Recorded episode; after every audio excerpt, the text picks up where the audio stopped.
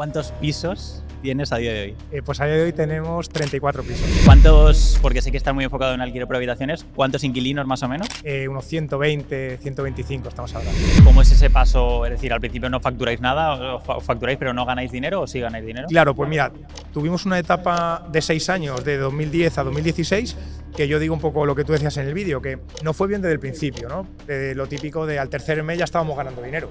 Pero es verdad que al principio estuvimos muy contentos y luego hubo una etapa en que nos dimos cuenta que estábamos un poco, un poco con un techo, ¿no? Pues yo creo que nos pasa mucho eso a muchos empresarios, emprendedores españoles. ¿Cuánto puede facturar la empresa, por ejemplo, este año? ¿Qué Sí, pues a ver, este año estaremos casi los 2 millones de facturación y lo bueno que al ser una empresa digital, pues estimamos estar a lo mejor en 600.000 de beneficios aproximadamente.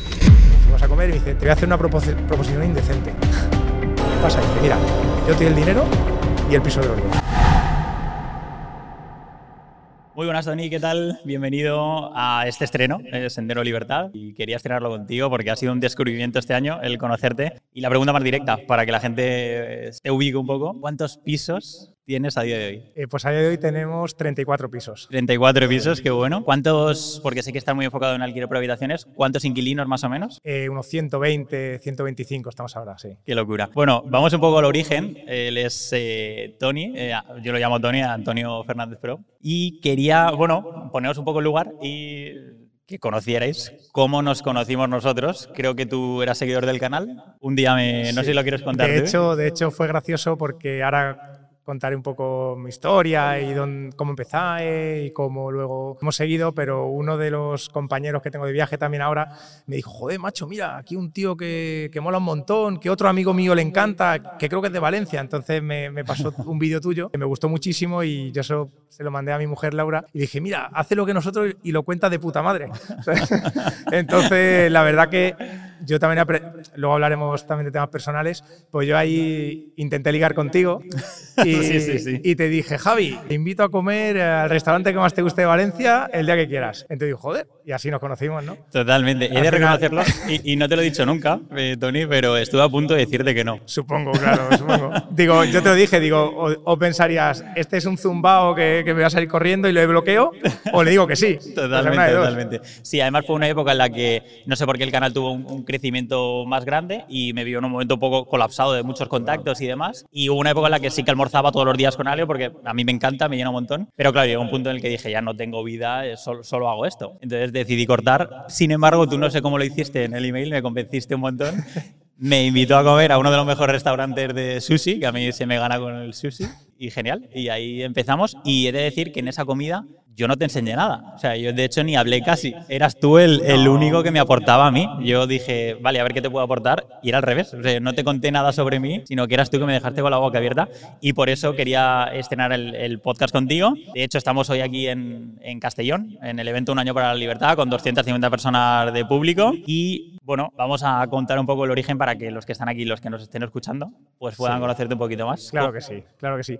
De hecho, bueno, un placer estar aquí con todos vosotros. Para mí es un honor y un orgullo increíble que yo te lo dije, que alguna vez me habías dicho, venga, te entrevisto en el YouTube y, y de verdad que ahora os contaré un poco. Pues yo sí que quería tener un perfil un poco, un perfil bajo, un poco por también sobre todo respeto y foco a mi actividad principal, que ahora os contaré también.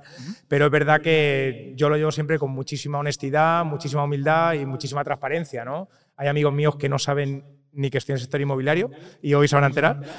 Y luego hay otros que cuando surge el tema de manera de, bar- de verdad muy constructiva y demás, y alguien quiere invertir, pues te pones a hablar y yo lo que, lo que humildemente he hecho y he conseguido y he aprendido, pues siempre me encanta compartirlo, ¿no?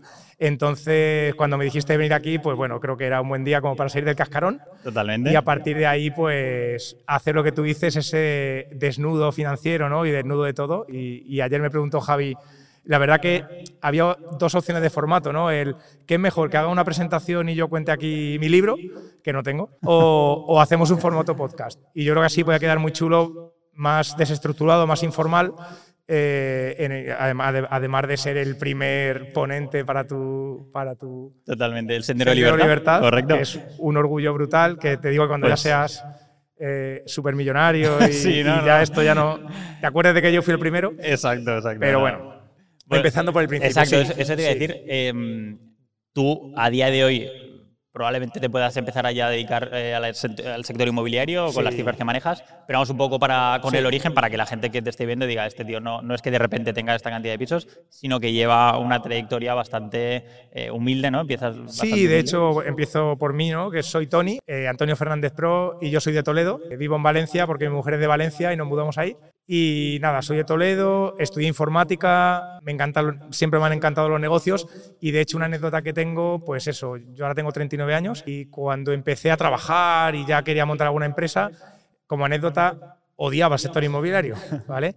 También es verdad que en 2007, 2008 y el sector inmobiliario, al menos yo, con mi experiencia, sí que lo relacionaba mucho a la especulación, a comprar un terreno que a lo mejor mañana es otra cosa, no sé, aprovecharse de la oportunidad de otras personas. Y a mí, yo siempre lo había rechazado, ¿no? Entonces yo lo que sí que hice fue estudiar ingeniería informática eh, luego, como me gustaban los negocios, empecé a estudiar muchos relacionados a los negocios, un MBA, comunicación, estudié en Estados Unidos eh, y al volver a España trabajé aquí en una empresa, una consultora digital. No, hemos heredado nada, no hemos, ¿a qué me refiero? Que, que empecé de cero con, mi, con, con la formación que mis padres me pudieron dar con mucho esfuerzo y yo siempre tuve dentro de mí como la responsabilidad de aprovecharlo, ¿no? De hecho, tuve, por ejemplo, mi mayor experiencia un poco de educación fue estudiar en Estados Unidos y eso, pues claro, son, son estudios que, pues, lo primero son muy costosos, ¿no? Y yo me acuerdo, pues ahí tuve la oportunidad de conocer a gente que, que oye, pues que sí que es verdad que era millonaria. Y yo decía, no, no, mi padre se ha esforzado muchísimo para que yo esté aquí, se sigue esforzando y luego me enteré que había pedido un préstamo incluso para, para que pudiera estudiar allí, ¿no? Eso me llenó todavía más de responsabilidad y de y de poder aprovechar la oportunidad. ¿no? Entonces, nada, es verdad que empezar a trabajar en España, había vivido un poco la forma de pensar americana, que yo intenté coger la parte buena de eso, vine a España y al, empezar a trabajar en España me di cuenta que no me gustaba, ¿no? No me gustaba cómo las empresas estaban estructuradas, cómo, cómo se trataba a los clientes. En aquella época, que era 2009, 2008, 2010, pues no se trabaja nada lo que es el marketing, la imagen, el crecimiento, la ambición buena, ¿no? Y entonces fue cuando yo decidí montar una empresa, como tú, muy parecido, ¿no? Entonces, con 25 años, mayor que tú, dije, voy a montar una empresa. ¿Montas eh, una empresa tú solo? Yo solo, con otro socio. Éramos dos socios. ¿Relacionada con el sector inmobiliario? No, no, relacionada con, la, informática. Perdón. Y me decía, así que, ¿qué ofrecíamos? No lo sabía. O sea, nosotros decíamos, bueno, ¿y tú qué sabes hacer esto? Y yo lo otro. Entonces veníamos de una empresa, no quiero meterme mucho en el mundo técnico, pero veníamos del mundo de los sistemas, ¿no? De la digitalización, de infraestructuras y tal. Y, y encima, al ser honestos, no queríamos hacer nada que estuviera relacionado con la empresa de la que nos íbamos. Entonces no sabemos qué hacer. Y en aquel momento que nadie, nadie quería tener una página web, por ejemplo, dijimos, oye, pues vamos a hacer aplicaciones móviles, de aplicaciones, aplicaciones móviles, páginas web, tiendas online. Como tú que empezaste muy pronto en tu sector, pues nosotros también. Entonces íbamos a una empresa y decíamos, te hago una página web. pero eso para qué es, eso yo no, me hace falta. fuimos de las primeras empresas que desarrollamos aplicaciones móviles en España, página web, pero muy autónomos. De hecho, vamos, nuestra inversión inicial fue 1.500 euros cada uno para montar la SL y desde casa con ordenador. Y empezamos así. ¿Y esa fue mi vida. ¿no? ¿Eso hace cuántos años del nacimiento de esa empresa? Eso fue hace 13 años. La empresa se llama Nexora y sigue siendo a día de hoy mi principal empresa y mi actividad principal, claro. ¿Cómo es ese paso? Es decir, al principio no facturáis nada, o facturáis pero no ganáis dinero o sí ganáis dinero? Claro, pues mira, tuvimos una etapa de seis años, de 2010 a 2016, que yo digo un poco lo que tú decías en el vídeo, que no fue bien desde el principio, ¿no? De lo típico de al tercer mes ya estábamos ganando dinero. Pero es verdad que al principio estuvimos muy contentos y luego hubo una etapa en que nos dimos cuenta que estábamos un poco un poco con un techo, ¿no? Pues yo creo que nos pasa mucho eso a muchos empresarios, emprendedores españoles. Nos cuesta mucho pasar de ser emprendedor que nos va bien a de verdad montar una empresa con estructura, con departamentos, con procesos. Entonces yo tenía un socio ahí hasta ese momento, hasta 2016, y es verdad que los dos últimos años lo veíamos muy diferente. Nunca llegamos a discutir, tuvimos alguna situación, pero es verdad que que, yo era un poquito más eh, ambicioso en el sentido de crecimiento y él era un auténtico crack, eh, pero era un poco más conservador y yo decía, vamos a contratar a una persona, vamos...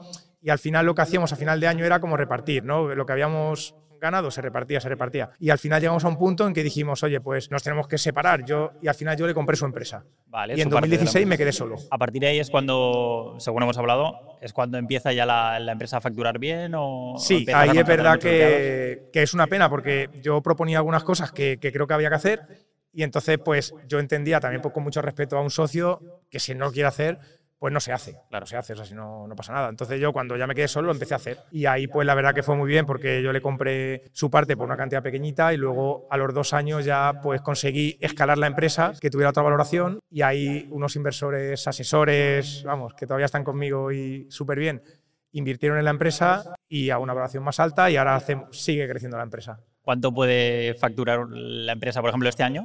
sí, pues a ver, este año estaremos casi los 2 millones de facturación y lo bueno que al ser una empresa digital, pues estimamos estar a lo mejor en 600.000 de beneficios aproximadamente. De maravilla, tío, enhorabuena. empezando yo solo con un ordenador en casa. es, una locura, te doy la enhorabuena. Un aplauso, sí, por favor, para, para Tony, claro que sí, es, un crack. Y en cuanto a valoración de... Lo que decíamos en esto, ¿no? Que al final me lo decía Javi ayer, que si quería tener algún tabú y yo digo que no. Estas cosas, lo que siempre digo, no lo sabe muchas veces ni amigos porque te sientes un poco como prepotente, ¿no? Como que respeta mucho a tus amigos que a lo mejor están con un trabajo por cuenta ajena o sufriendo o están en paro. Entonces, con más razón, esta parte no, no es que no la quiera contar, es, es, lo que es y es la consecuencia seguro que de un trabajo y de un esfuerzo de muchos años. Totalmente. Y es bonito el poder compartirlo por si sirve, no de inspiración, pero de, oye, de, de ayuda a alguien de que se puede conseguir, ¿no? Sí, sí. Qué bueno, enhorabuena. En cuanto a volumen de empleados, sé que también sois unos cuantos a día de hoy. Sí, estamos, no llegamos a 20, estamos siempre ahí 18, 20, 19, sí, sí.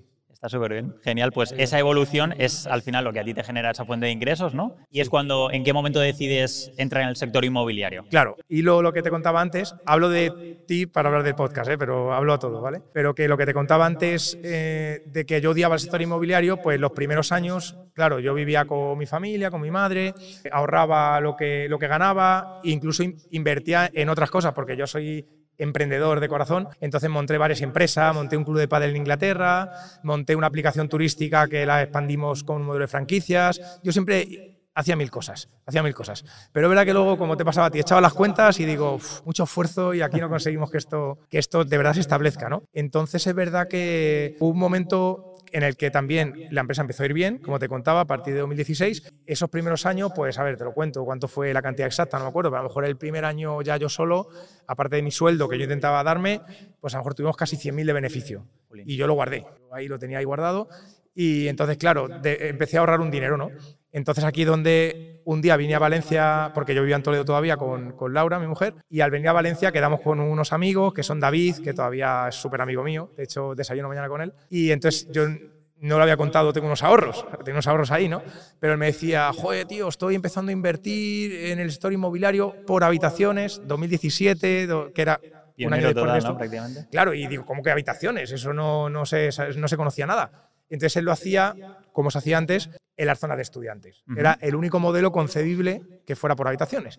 Entonces me empezó a contar, joder, pues mira, es fenomenal, en Valencia he comprado un piso por esas cantidades que hablabas antes, ¿no? 50.000 euros y lo tengo alquilado a 700. Digo, pero ¿cómo, es posible? Entonces empezó a contar y yo muy ilusionado de aprender y luego le dije, joder, pues me interesa mucho porque, joder, a lo mejor tengo un dinero ahorrado que que hace un par de años que lo tengo parado porque he ido innovando tanto que es verdad que me, he preferido centrar en mi empresa para hacerla crecer y tengo unos ahorros, así que joder, qué guay, ya, ya me contarás bien. Y eso fue el fin de semana. Pues nos fuimos a Toledo y el lunes me llama David, digo, David, y me llamó y me dijo, Tony, tío, eh, ¿te acuerdas que me dijiste el otro día que te interesaba el sábado antes de ayer? Digo, sí, dice, joder, mira, es que reservé una oportunidad, pero es que yo no llego. ¿Quieres comprarla conmigo?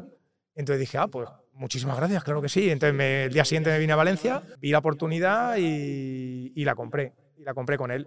Y en ese momento, como tenía un poco de dinero ahorrado, en un mes compramos tres y los otros dos sin verlos. ¿sabes? Él iba y decía, oye, hay otro piso aquí, con el modelo que ahora podemos profundizar. A media, o sea, lo comprabais todo a claro, medias. ahí lo compramos a medias. Sin ningún tipo de sociedad ni nada. Sí, ahí montamos una empresa. ¿Vale? Sí, luego podemos hablar también de la diferencia entre sociedad y, y particular, que tengo inmuebles en ambos modelos, y ahí en ese caso lo compramos con una sociedad. Empezáis con ese, con ese modelo, tú sin ninguna experiencia, pero te apoyas en él, que sí que sabías que tenía experiencia.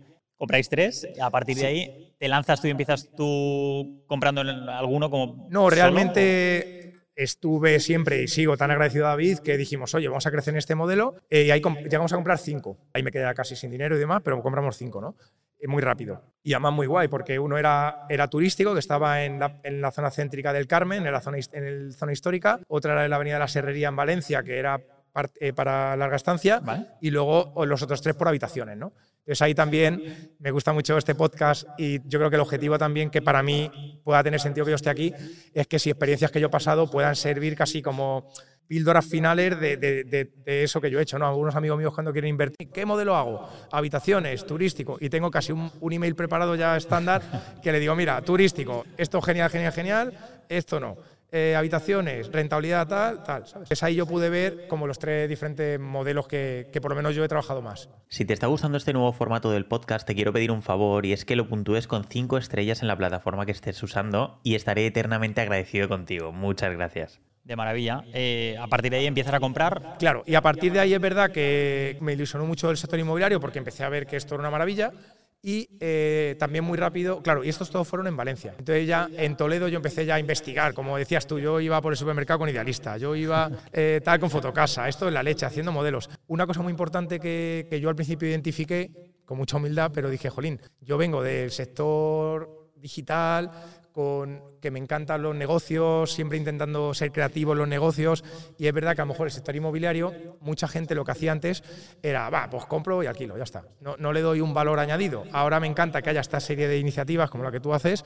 Eh, que realmente aprendamos a, a, ver el valor añadido, a ver la parte fiscal, a ver la parte de la optimización de costes, al final porque es lo que te hace tener una buena rentabilidad. ¿no? Entonces yo ya desde el principio intenté hacer eso realmente. Entonces yo a David, que era mi socio en ese momento, eh, luego ya al final, como fui creciendo, ya adelanto esa parte, pues le vendí esa empresa con los cinco inmuebles, súper bien, porque yo quería crecer un poco más rápido, él en ese momento no tenía capacidad y es verdad que no tenía sentido porque estábamos los dos haciendo lo mismo y quedamos que lo mejor era que uno de los dos se quedara con los inmuebles. Una opción era repartirlos y otra opción era vendimos tres vale. a un buen precio, eh, muy bueno, porque fue un momento en el que Valencia creció mucho. Entonces, habíamos comprado pisos muy baratos que los vendían muy caros y dos ya decidimos no venderlos y se los quedó él. Vale. Eh, que un acuerdo que se los quedó él, súper amistoso, porque yo preferí, hubiera preferido egoístamente uno cada uno porque eran muy buenos pisos, pero es verdad que él me dijo, Tony, es que tú has tenido un crecimiento más rápido, yo soy trabajador por cuenta ajena, para mí esto es claro. mi futuro y yo estuve súper feliz de decirle quédatelos tú. Me los pagó, ¿eh? me los pagó, sí, sí, sí. pero bueno, pude darle alguna facilidad y, y, estamos los dos eternamente agradecidos el uno al otro. ¿no? Y ahí yo ya, con la activación económica que iba teniendo de mi empresa principal, pues me ilusioné a seguir invirtiendo y compré dos en Toledo, también muy rápido, una en la misma calle, joder, qué guay, qué bueno. Porque tú, perdona Tony, ahí vivías en, to en, Toledo o en Valencia? Sí, en Toledo. En Toledo, vale. En Toledo. En Toledo. Entonces, y en Valencia los que comprasteis era porque el, tu socio vivía en Valencia. Correcto. Vale. Sí, eso es. Entonces compramos en Toledo. Yo realmente estaba un poco abierto, ¿no? Pero también eh, yo cuando me gusta algo eh, es como que era mi hobby, era como yo estaba muy centrado en Nexora, que siempre era como algo que yo sabía que era mi responsabilidad principal y además que me encanta, y además estaba creciendo mucho también. Mi hobby era este, que realmente era las inversiones. Entonces, en esa etapa, en la que Laura y yo pues todavía incluso éramos novios, era una etapa para nosotros de sembrar mucho, ¿no? De, oye, pues ahora tenemos que ahorrar, que invertir, es que era mi hobby, es que digo, la gente se va a comprar al centro comercial y yo me voy a comprar pisos. Pero es que me encanta, eh, iba a aprender a mirar, ¿no? A, a hacer todo esto, ¿no? Entonces ahí fue cuando pudimos crecer un poquito más rápido, ¿no? Y David estaba aquí en la parte más eh, del día a día, de inquilinos, de abrir la puerta, de enseñar, de los seguros, que es un rollo. Y yo intenté, y lo, y lo digo como admiración, porque menos mal, pobre David, ahí que se comió esa parte y, y lo valoro siempre muchísimo. Y luego yo estaba un poco más intentando crecer el negocio, pensando pues, cómo podemos invertir en otras ciudades, o cómo podemos montar un equipo, o cómo podemos automatizar la, la reforma, porque es verdad que era un dolor de cabeza, otro dolor de cabeza, otro dolor de cabeza. Digo, esto tiene que haber una manera de, de escalarlo, ¿no? Uh -huh. Y ahí fue cuando ya de repente empecé a comprar un poquito más pisos y, y, llegó un momento en el que llegué hasta creo que fueron 8 o 9 pisos con fondos propios. Y también llegamos a un momento en que dije, joder, ya no tengo tanto dinero porque mi empresa no generaba tanta, tanta capacidad en ese momento y a la vez seguía habiendo muchas oportunidades, ¿vale? De hecho, creo que, vamos, eh, lo contaba antes José, ¿no? Que a nosotros nos pasaba esto, digo, nosotros al principio íbamos como por idealista, con mucha ilusión, pero luego nos hacíamos muy amigos de lo de la inmobiliaria del barrio, entonces no teníamos una capacidad muy grande, vale. pero sí que éramos muy serios. Decíamos, vale. mira, yo sí lo veo y me gusta, te lo reservo, yo pagamos incluso a veces al contado, luego si hace falta lo refinanciamos, pero éramos muy serios. Entonces, al momento que conseguíamos que cuatro o cinco inmobiliarias me decían, Tony, es que da gusto trabajar con vosotros, sois gente seria, las inmobiliarias les da miedo que luego te saltes y no quieras pagar la comisión. Claro. Entonces era como ellos ya sabían, yo les pasé un documento que era este mi modelo de mi perfil de inversión y me decían, Tony, este es un piso de los que a ti te gusta. Entonces yo iba y lo compraba. Lo veía y lo reservaba. Pero no que ha habido algunos. Ellos, ni ¿eh? lo perdías tú. No perdían el tiempo nadie porque tú ya tenías Correcto. claro que. Y me decía, y como él sabía que yo tenía mucho, mucha actividad en mi empresa principal, me decía, Tony, te doy una semana. que vengas a verlo, si no, lo publico. Entonces yo iba y, y de hecho eh, por ejemplo, el barrio, el barrio Patraix, de, de, Renfe y demás, es un barrio muy bueno en un momento determinado. Y yo me hice muy amigo de una inmobiliaria que llegó un momento que lo reservé sin verlo. Si él me dijo, si es de los que me gustan, me lo, cógemelo, ¿sabes? ¿Cómo es ese momento en el que ya te quedas sin capital para seguir invirtiendo? Claro. Entonces, y decides darle una vuelta al modelo que me parece súper curioso y de hecho era uno de los temas principales de aquí, que era eh, cómo comprar pisos sin capital.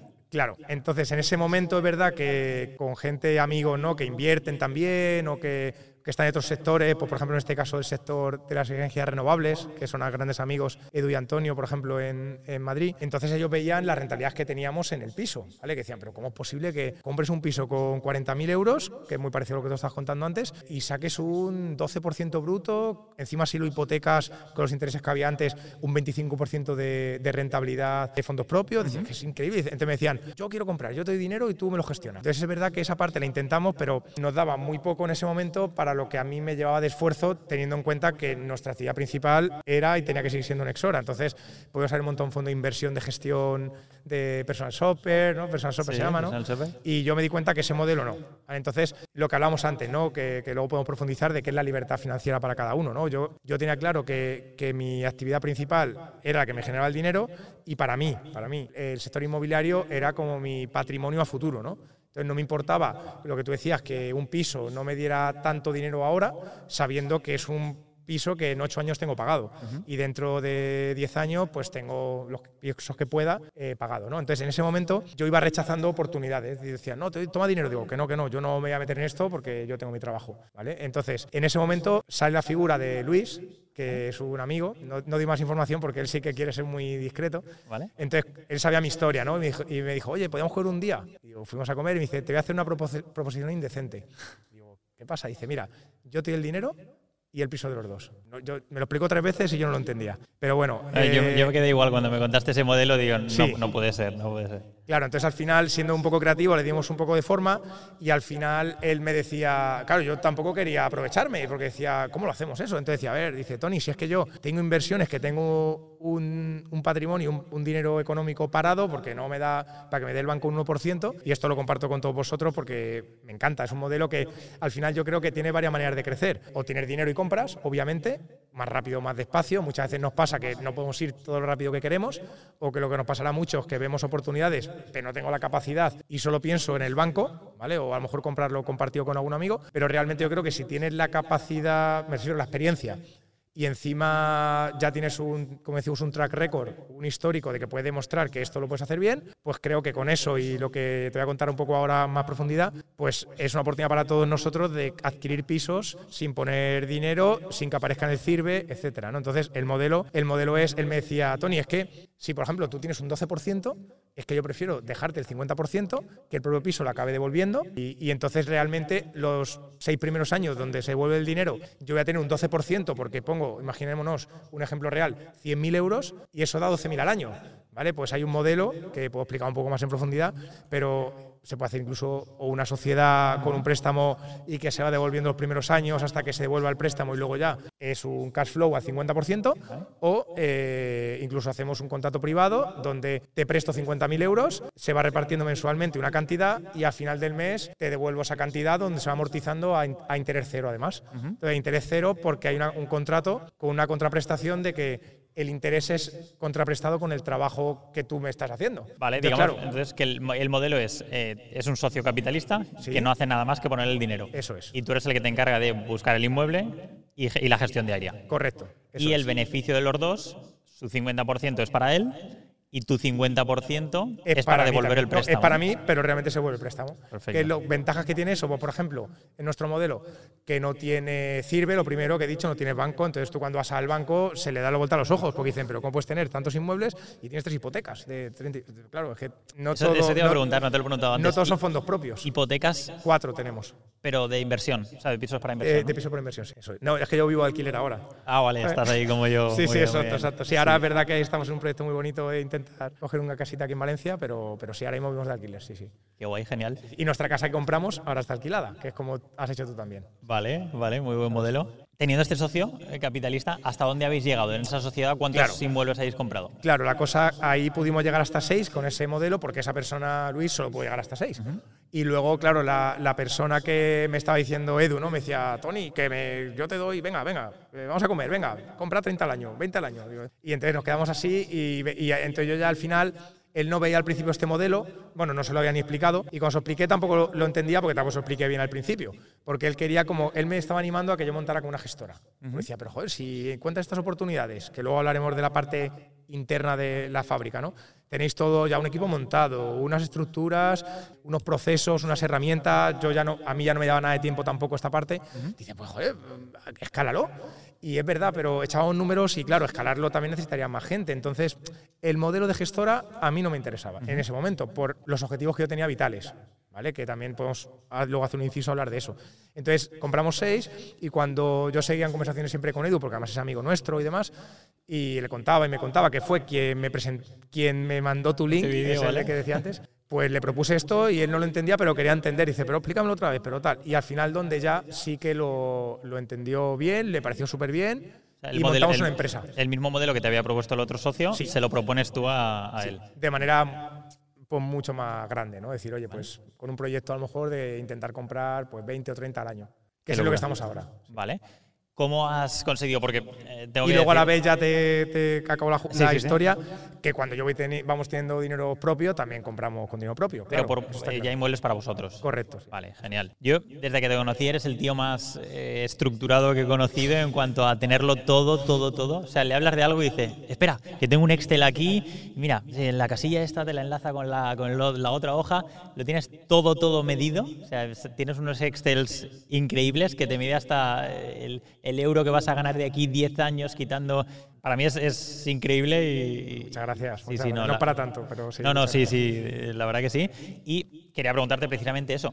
¿Cómo has conseguido estructurar eh, todo este modelo que ha ido creciendo tan rápido para que no dependa tanto de ti? Pues yo qué sé, la entrada y salida de inquilinos, eh, cuando hay un problema el piso, cuando lo que decías, hay que comprar una nueva oportunidad todos esos procesos entiendo que los habéis automatizado y ese ir a BCI no, no, depende de que estés tú Claro, yo creo que hay dos factores muy claros. ¿no? Uno primero, como repito, pues mi actividad principal. Yo no podía estar a esto. En cuanto había una cosa que me quitaba tiempo, digo, no lo puedo hacer. No, no, no me interesa porque no puedo estar dejando de liderar el proyecto de Nexora, que estaba creciendo y encima con inversores que habían entrado, con los que yo tenía una responsabilidad muy grande, para dedicarme a ir a dar una llave a un inquilino. Eso estaba claro. ¿no? Y luego lo segundo, era nuestra, nuestra propia experiencia. ¿no? Entonces al principio no lo estructuré, obviamente, pero es verdad que yo, si tú tuviera que dar una cifra, cuando ya tuvimos seis, pues yo ya me fue fácil hacer, como decimos los ingenieros locos, ingeniería inversa, ¿no? Decir, oye, espera, espera, a ver, macho, vamos a hacer un checklist de qué cosas hay que hacer. Entonces, de la captación, pues ya empecé a hacerme documentos de identificación de zonas interesantes. Otro modelo de, oye, tengamos en cuenta el coste máximo que puedo tener en, el, en, la compraventa, teniendo en cuenta el coste máximo que tengo que tener en la reforma, teniendo en cuenta la rentabilidad máxima de cuánto alquiler máximo se puede sacar.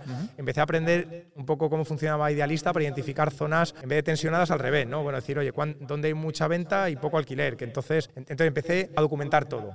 ¿Vale? Entonces yo eh, todo lo tengo, lo sabes, ha visto como en carpetas, en dashboards, en cuadro de mandos, luego buscamos una herramienta de gestión patrimonial. Claro, yo siempre he intentado mirar qué es lo que me gusta. Es como un reto bonito, con muchísima ambición y con muchísima humildad. Porque mi objetivo y mi, ambición es el día de mañana pues seguir teniendo proyectos bonitos que me motiven. ¿no? Ahora, hablaremos un poco de, cuál es tu objetivo en la vida, porque todos al final tenemos un objetivo para estar todos los días pues, trabajando, montando empresas, comprando pisos. Al final todos en mente nos planteamos estar en un lugar o con un agente o con, lo que sea, pero lo tenemos, ahora, te preguntaré cuál es. Pero eh, quería preguntar un poco facturación, si podemos hacer un, humo de, un poco de nudismo financiero. Sí, desnudo. Sí, exacto, porque bueno, en Exora, tu empresa de, informática, has comentado que el volumen de facturación, entiendo que no todo, eh, por supuesto, es beneficio, pero de esa parte que queda en la empresa, ¿cuánto te sacas de salario al año? ¿O de dónde proceden esos, esos ingresos que, te pagan tu día a día de tu casa, tu comida, tus aficiones? Claro, yo tengo una tabla que me hago siempre, que mi mujer se ríe mucho de mí porque se la enseño todos los trimestres actualizada y me dice, pero joder, otra vez, digo, y yo ya solamente se mando por WhatsApp. Y a los cuatro de pronto, ¿lo han mirado? Dice, no. bueno, no te preocupes. Pero bueno, que sí, a ver, al final lo que mi objetivo también en la vida pues es no depender de mi actividad, de mi tiempo, ¿no? Ya sea en Nexora o sea tal. Ahora mi día a día es como reilusionarme con las cosas que hago y eso, esa libertad te da, vamos, la libertad, vuelvo, valga la redundancia, de elegir un poco pues qué proyectos entrar, qué mercados entrar, qué, qué, velocidad llevar en los inmuebles, ¿no?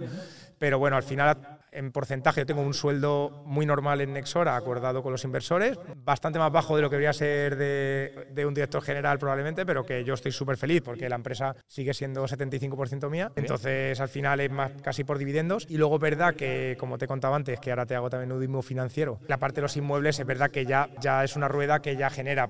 al principio no, pero ahora sí que es verdad que, que eso sí nos permite ya un poco reinvertir. ¿no? Entonces, yo lo estructuro entre mi propio trabajo, lo segundo es los posibles dividendos que den las empresas que tengo, que aparte he ido invirtiendo algún pequeño ticket en alguna empresa como inversor. Y luego lo tercero es lo que ya sí que me genera el sector inmobiliario. Vale.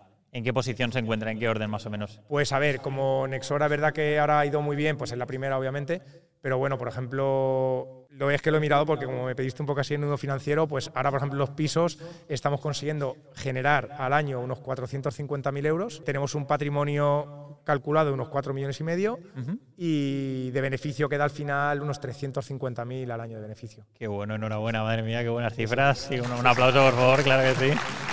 Enhorabuena, Tony. Y empezando, que es lo más importante, que muchas gracias, muchas gracias, de verdad. Intento que no me dé apuro porque creo que aquí todos somos inversores. Totalmente de acuerdo. Y es para esto y, al final hay que disfrutar del proceso. Y mi primer inmueble, eh, me acuerdo que nos calculábamos que nos repartíamos 200 euros cada uno. Al final es que es lo bonito empezar así. Yo siempre he tenido la filosofía de, disfrutar del camino y no mirar tanto el objetivo final, sino que el objetivo es ser feliz haciendo lo que haces, tener retos cada día en los que te sientas realizado y, y hacer proyectos bonitos como los que intento hacer cada día. O sea que al final el dinero es una consecuencia que también es cierto que te da un indicador de que lo estás haciendo bien, ¿no? ¿Cómo hacéis, bueno, gracias por el último financiero, eh, la verdad que te honra. ¿Cómo, ¿Cómo, hacéis el día a día? ¿Cómo gestionáis? Comentabas 120 inquilinos, 140 inquilinos con 140 problemas, 140 personalidades diferentes. Es mucha gestión, no solo son pisos, que, al final el alquiler tradicional es mucho más, mucho más pasivo, pero en el alquiler por habitaciones hay mucha más rotación y mucha más faena. ¿Cómo has automatizado este día a día? Es decir, ¿se va un inquilino ahora mismo? ¿Te avisa a ti por WhatsApp? ¿O cómo no, funciona? no, no, no. A ver, la verdad que todo ha sido un camino, obviamente. Te puedo contar la foto final en la que ya casi no hago prácticamente nada, nada más que recibir un informe el día 10 de que todo va bien, que todo está alquilado y que todos han pagado, que eso es un sueño, la verdad. Pero es verdad que todo fue un camino en el cual va muy ligado a mi vida, ¿no? Porque al final yo creo que no tiene sentido, si eres empresario o si eres inversor, querer desligarlo completamente de tu vida personal. Pues nosotros, por ejemplo, nos vinimos a vivir a... Bueno, al principio lo hacía yo mucho todo porque mi, teníamos, yo tenía un socio en, en, Valencia, que era David, que él se encargaba de todo lo operativo, entonces para mí era una maravilla porque no me quitaba tiempo. Realmente, fíjate, siendo los dos socios, yo quise y además yo se propuse, se le remuneraba esa carga porque yo me quedaba más tranquilo y él se encargaba de todo. Y yo, verdad, cuando compré los primos en Toledo, sí que me encargaba yo, Laura, mi mujer, pues de, por la tarde ir a dar una llave, un poco más rollo, ¿no? Pero es verdad que al venirnos a Valencia teníamos un problema que había que solucionar. ¿Quién se encarga de Toledo? Entonces allí un muy amigo mío, Nacho y Laura, que son vamos, nuestros mejores amigos de Toledo, pues la verdad que, que ya habían vivido mucho esto y les ilusiona mucho el sector inmobiliario y son los que nos cuidan allí un poco las inversiones que tenemos y les tenemos, les tenemos, pues les pagamos una cantidad al mes acordada y ellos se encargan de todo. Y son una maravilla, porque encima ellos me cuentan cosas un poco como anécdota cuando ya han pasado y cenamos con ellos. Ni siquiera me llaman, lo digo porque son súper resolutivos. ¿no? En Valencia al final lo que hicimos fue pues, decir, Laura y yo, mira, como estamos en una etapa de invertir, pero la verdad que lo que nos importa es en Exora y tener mucho foco, asumimos de nuestro propio sueldo el decir, mira, vamos a contratar a una persona en Valencia para que se encargue de esto. Y ahora está Mónica con nosotros, que es otra crack, y luego encima tenemos una, una coordinadora que es la que se encarga de todo esto. Y yo solo me encargaba un poco de las de la captación de las nuevas inversiones, que ahora tenemos a otra persona también, que es Miquelo, que además está aquí, que es un fenómeno, eh, que, que, él es el que quiero, me está ayudando mucho a esa nueva captación. ¿no? Entonces, las personas, o sea, tenemos un equipazo y por supuesto Laura y yo que siempre estamos a lo que haga falta. Luego los procesos que tú decías, que, que me encanta pues automatizar todo, estructurar todo y luego las herramientas que te ayudan, ¿no? Pues obviamente pues un sistema de gestión patrimonial que tenemos, que es una herramienta que es muy sencilla, se llama Rentila. Nosotros probamos muchas y como yo siempre pensaba en grande o, o, en escalar, a lo mejor teníamos seis propiedades y decía, voy a poner una herramienta de gestión patrimonial. ¿Y pero para qué? Bueno, pues para poder tener más, claro. Entonces probamos muchísimas, pagando todas, probando y a nosotros, por el modelo que teníamos, nos encajó muchísimo Rentila, que vale creo que son 6 euros al mes. Y con eso tenemos ilimitados y tenemos ahí todo, contratos de cada inquilino, eh, sus, datos, sus datos, los seguros de las viviendas, enlazado con el banco, cuándo pagan, cuándo no pagan, es una maravilla. Entonces tenemos todo, los sistemas muy estructurados, los procesos muy definidos y las personas que saben un poco cómo tienen que hacerlo, pero hemos empezado de nosotros solos, una persona que nos ha ayudado, otra persona en Valencia, y hemos ido montando como el camino, ¿no? El camino según íbamos avanzando. A la hora de comprar, por ejemplo, eh, o contratar electricidad, de suministros, comprar mobiliario, contratar a reformistas, ¿ya tenéis un equipo propio o tenéis más o menos un listado a quién vais contratando todo esto, todos estos servicios? O, una serie de mobiliario, es decir, si el piso son cuatro habitaciones, ya sabemos que la inversión exacta son eh, 6.000 tanto, porque nos va a costar, ¿lo tenéis todo calculado? Tenemos todo calculado, sí. Yo es que, como has dicho antes, soy un poco loco de eso.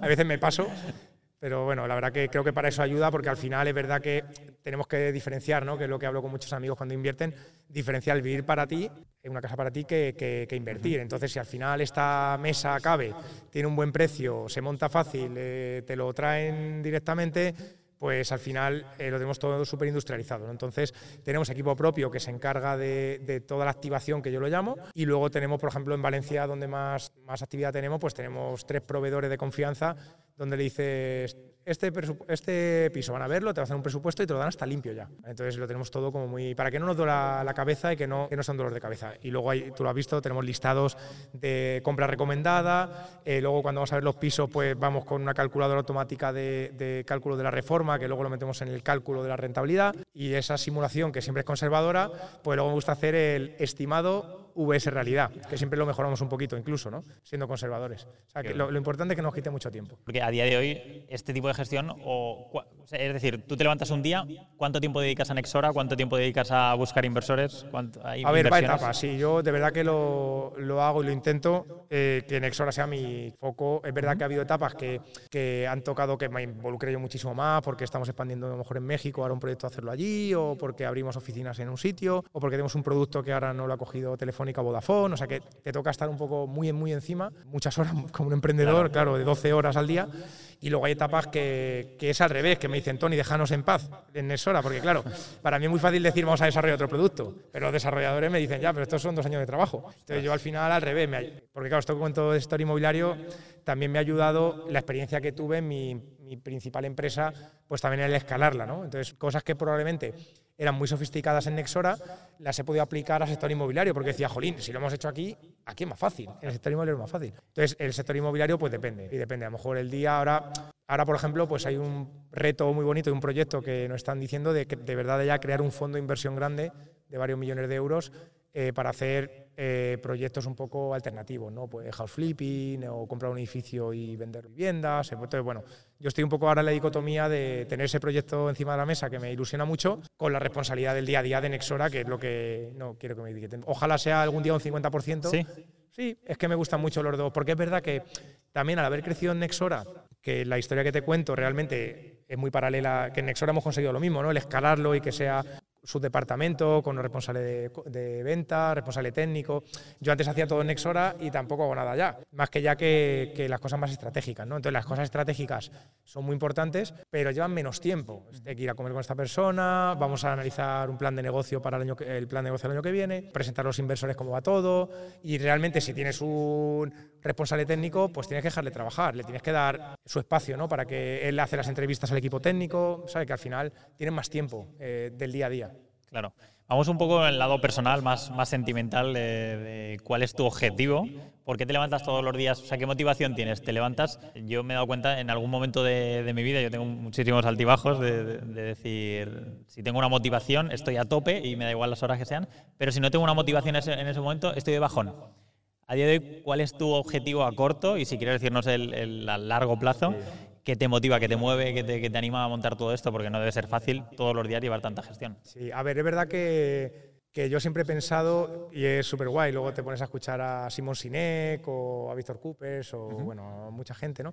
Y yo siempre he tenido claro que, que, la vida hay que tener un propósito, ¿no? De hecho, es muy curioso, pero incluso cuando empezamos en Nexora, que éramos dos autónomos, queríamos tener una cultura empresarial. Dice, ¿pero qué cultura empresarial? Porque yo creo que tú tienes que tener un propósito para que para que, para que tu día a día tenga, como tú dices, un alma, ¿no? Y tener un objetivo siempre a la vista, ¿no? Entonces, de 2010 decíamos, no pensemos en 2010, pensemos siempre en 2014. Y siempre lo visibilizábamos, ¿no? Entonces yo, para no alargar mucho la historia, que ya veis que me enrollo mucho, eh, mi último objetivo que me marqué, es verdad que yo tengo 39 años, era a los 40, pero hace 5 años a lo mejor.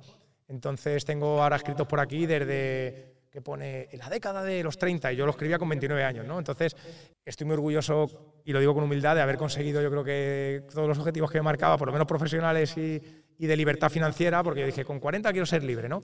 Y es verdad que, que, que ya lo soy, eh, es, es, una cosa increíble, pero te das cuenta cuando lo consigues que, que, ese no puede ser el objetivo. O sea, es, una, es un objetivo bonito que te sirve de motor, pero ese no puede ser un objetivo vital, porque, porque el otro día escuchaba a Germán Jover que le tengo mucha admiración, que sé que está aquí, me ha hecho mucha ilusión verle y me he tirado a él también a saludarle. Eh, de, le, he escuchado mucho y él decía, joder, yo desde que conseguí la libertad trabajo más, ¿sabes? Yo también. Pero, pero trabajas en lo que te gusta. Y es que es, es que es una cosa que es una maravilla. Pero es verdad que cuando, para, yo creo que alcanzar libertad financiera, que yo creo que todos aquí tenemos esa meta en la cabeza, ¿no? Creo que es algo tan bonito pensarlo para, porque implica disfrutar más tiempo con tu familia, implica poder ir a hacer deporte cuando has dejado de hacer deporte mucho tiempo, implica no volver a tener un jefe nunca más, implica no preocuparte del dinero y sabemos lo que es preocuparte del dinero. Entonces, cuando lo consigues, te sientes tan realizado, pero luego necesitas volver a llenar la caja, ¿no? Decir, vale, pero, pero ¿qué hago hoy? ¿Qué hago hoy? ¿Qué hago hoy? Ya, de hecho, tuve una etapa muy rebelde que dije, no, he alcanzado libertad financiera y no quiero trabajar. Y me decía Laura, ¿ibas a ir a la oficina? Y digo, hoy creo que no. Pero también estuve en un momento muy personal, como dices tú, de, de un poco de bajón también. Vale. De, de, habíamos conseguido un poco lo que nos marcábamos como empresa, incluso los objetivos lo habíamos superado. Eh, yo personales también, pero no hubo una etapa en la que no estuve muy feliz el año pasado. Lo saben mis compañeros de trabajo, lo sabe mi familia, o sea, es verdad, no, no, llegué, no, no puedo decir que tuve una depresión, ¿Sí? porque lo identifiqué pronto, me centré mucho en el deporte, me reilusioné en cosas que me gustan hacer y me di cuenta que me hace feliz es el proceso y, hacer cosas que, que, me gustan. Entonces, a lo mejor en Nexora o en el sector inmobiliario, me encanta a lo mejor no tener que ir todos los días a dar la llave, pero es que me encanta involucrarme y me encanta involucrarme en Nexora. Entonces, eh, el objetivo que tengo a futuro me lo he marcado de verdad disfrutar del camino, marcándome objetivos cada vez más grandes. ¿no? ¿Tienes algún objetivo? Bueno, entiendo que a cifra económica ya no, porque hemos comentado que es algo que ya no, no te motiva, ¿no? porque ya has alcanzado el cubrir tus costes de vida básicos, eh, tus caprichos, lo que quieras darte, entonces entiendo que ya no tienes ninguna cifra de seguir creciendo, ¿o sí? A ver, es verdad que lo hablamos antes, eh, que cuando vas teniendo tu libertad, pues es verdad que te vas metiendo en nuevos fregados, ¿no? Pues dices, coño, si ya puedo vivir así, voy a intentar vivir así. Cosa que me parece bien y creo que es buena. Lo que no quiero que sea, que todos hemos leído el libro de Padre Rico, Padre Pobre, uh -huh. es no meterme en la carrera de la rata. ¿no? Te, eh, pues hago un proyecto y con eso me meto en esta casa, entonces ya siempre voy a tener que mantener este nivel de ingresos. A mí me parecía bien el hecho de, oye, pues si ya tengo unos, unos activos que me genera un ingreso recurrente que no tengo que hacer nada y eso me permite tener una casa mejor o que mis hijos vayan a un colegio mejor o yo puedo irme de vacaciones a un sitio mejor, eh, te vas subiendo los, los escalones económicos que, que te permiten decir, oye, pues si ahora me puedo permitir eh, no sé, hacer este viaje, eh, pues lo hago. Por ejemplo, yo no llevo relojes, no llevo joyas, no, no, compro ropa. O sea, es que al final creo que la humildad y, la, simpli la, simplicidad que puedes tener el día a día no cambias de amigos. O sea, que al final eso me encanta que sea así porque es que es así. Eh, y luego sí que me gusta disfrutar un poco más la vida, ¿no? Mi, mi socio inversor, ¿no? Edu, mi amigo, él dice que eres un disfrutón. Y me gusta mucho esa expresión porque yo a veces no lo soy. He pasado una etapa de sembrar, sembrar, sembrar, sembrar y ahora estoy cambiando a decir, oye, pues también hay que meterse un viaje o también hay que ir a hacer deporte.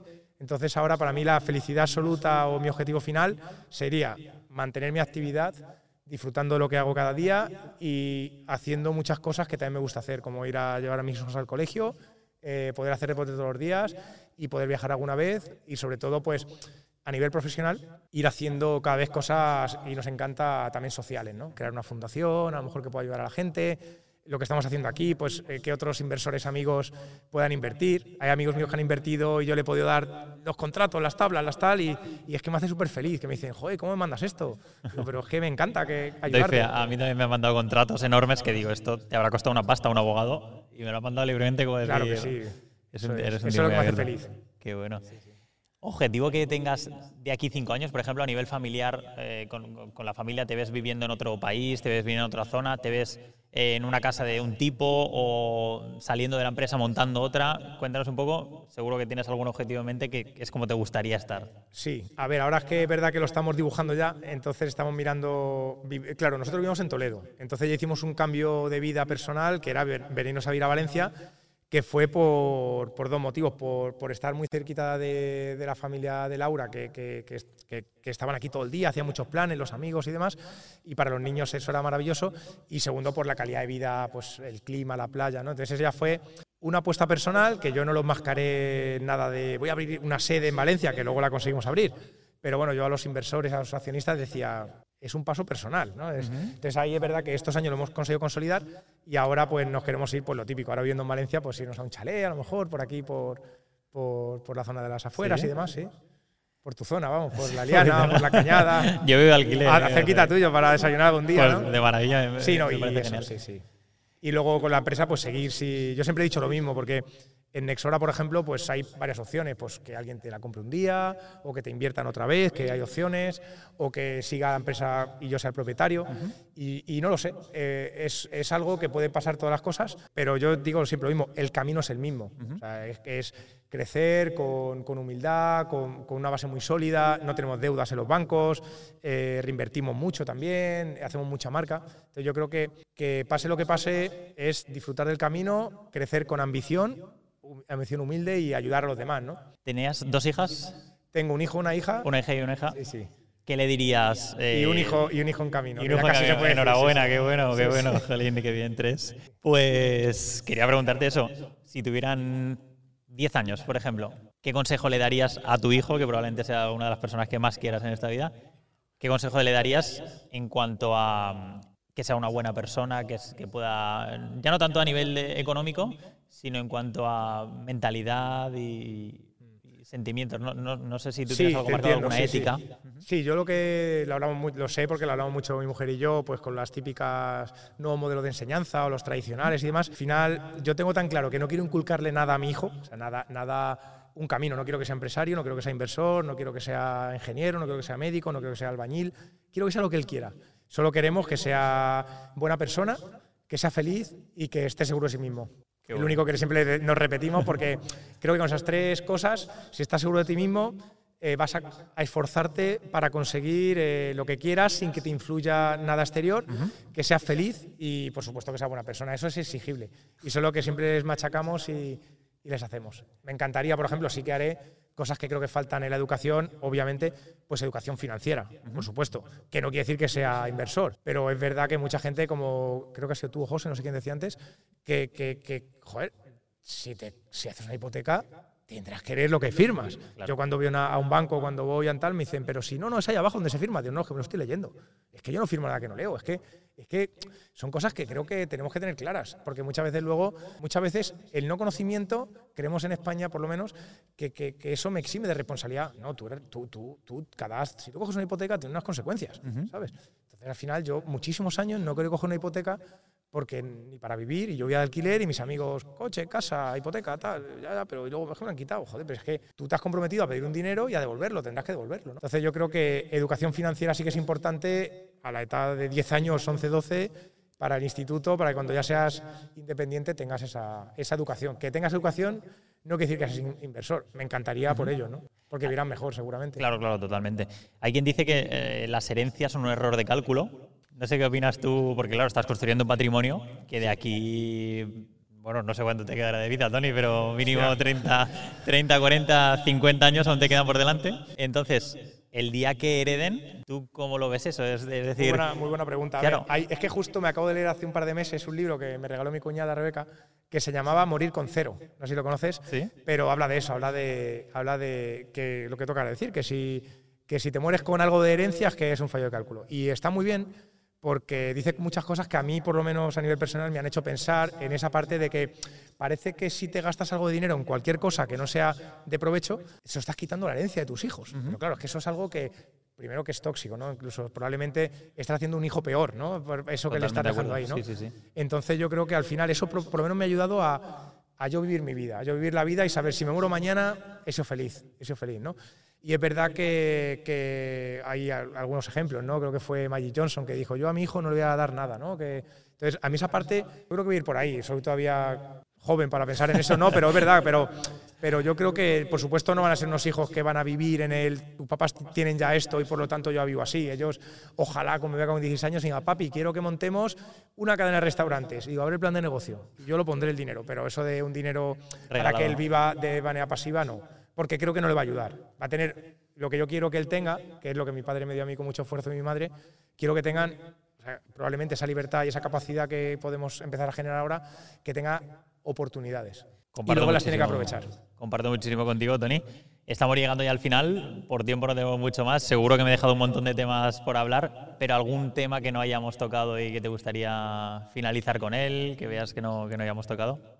A ver, hay una cosa que se habla siempre, que a lo mejor puede ser práctica, por si que pueda servir, que, que se dice de poco los objetivos que puedes tener a corto plazo o a largo plazo. ¿no? Entonces, por ejemplo, eso se- porque me preguntan mucho, Tony, ¿tú qué crees? ¿Qué es mejor con hipoteca o sin hipoteca? ¿Qué es mejor? eh, eh, ¿Poner todo mi dinero ahora o entonces depende del objetivo? ¿no? Hay gente que, que escucho mucho ¿no? que me dice, no, yo si me dan un millón de euros, que te- en tu canal lo he escuchado, compraría, alquilaría, compraría, pinoraría, pinoraría, pinoraría para tener los máximos inmuebles posibles. Porque qui- está bien si se matiza que lo que quiero es que en 20 años tener 20 muebles. Pero a lo mejor no voy a estar. Pero la expresión puteado 20 años, eh, para tener dentro de 20 años 20 muebles que a lo mejor ni estoy vivo. Exacto. O al revés. O a lo mejor dice, oye, pues prefiero comprarme 10 y tener un poco de cash flow. Entonces, lo que tú decías antes. Yo en mi vida de inversor, lo que sí que he hecho ha sido, creo que, ser consciente de esto e ir jugando. ¿no? He tenido etapas donde, donde a lo mejor en Nexora hemos tenido más capacidad y he dicho, ¿para qué quiero ganar ahora 300 euros? Porque eso lo genero en mi empresa pers- per- personal y he hecho mucha aceleración en generar patrimonio a largo plazo de manera, de manera con préstamos, como te he explicado. Luego, sin embargo, a lo mejor he tenido, he tenido dinero y he dicho, oye, pues en vez de meterme en otro piso con hipoteca, pues voy a amortizar esta hipoteca, porque eso me va a generar mil euros al mes de cash flow. Pues oye, pues para el cole de los niños me van súper bien.